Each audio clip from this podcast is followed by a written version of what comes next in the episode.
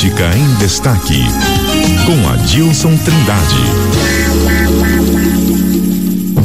Com ele mesmo, Adilson Trindade, de volta aqui à bancada do Jornal CBN Campo Grande. Adilson, se traz aí uma manchete, inclusive assim, ó. Encurralados por rivais competitivos, os senadores Nelsinho Trade e Soraya Tronic buscam a construção de base eleitoral com eleições municipais para o embate em 2026. Ou seja, a gente mal está costurando 2024, mas a, a construção mesmo é de olho mais adiante em 2026, é isso? Sim, porque as eleições municipais são termômetros, né, para quem almeja, entendeu?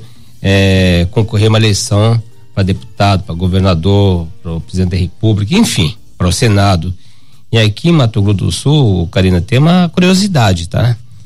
Os dois senadores que estarão concorrendo à reeleição, se é, essa é a pretensão deles é de, de concorrer a, de concorrerem né, à reeleição, eles não têm vínculo nenhum com o governador Eduardo Redel, com, o, com a prefeita Adriane Lopes, ou seja, que são as lideranças que podem sustentá-los, ajudá-los na, na, na, reeleição, né? É um caso raro, tá?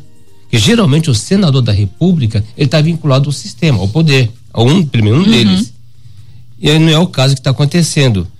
O Nelson Trade, ele foi, ele foi eleito em 2018 na chapa do Reinaldo Zambuja. Só que agora ele vai ter o Reinaldo Zambuja como concorrente. Entendeu? Mas de repente a segunda vaga poderia ser dele? Sim, pode ser dele. Só que o, há uma conversa adiantada do PT para o Reinaldo Zambuja, ou melhor, o PSDB, né? Okay apoiar a, candidatura do deputado federal Wander Lobé ao Senado. Olha só. Fecha as portas para uhum. o Nelsinho. A Soraya Tronic, ela, ela tá órfã. Por quê? Porque ela foi, até quando ela uhum. foi eleita em 2018, ela foi eleita aquela onda, né, do bolsonarismo. Uhum. Ela se apresentava como a senadora do Bolsonaro. Só que ela rompeu com o ex-presidente Jair Bolsonaro. Ela é uma, de, ela é responsável, uma das responsáveis, né, vamos dizer assim, pela ação no TSE, no Tribunal Superior Eleitoral, que, que tornou Bolsonaro inelegível. Ela foi responsável. Ou seja, ela pode perder grande parte do voto do, do bolsonarismo, bolsonarista aqui no Estado. Sim. E Nesse cenário, quem é, você acha que está numa situação mais delicada? Soraya Tronic ou Nelsinho Trade? Soraya Tronic.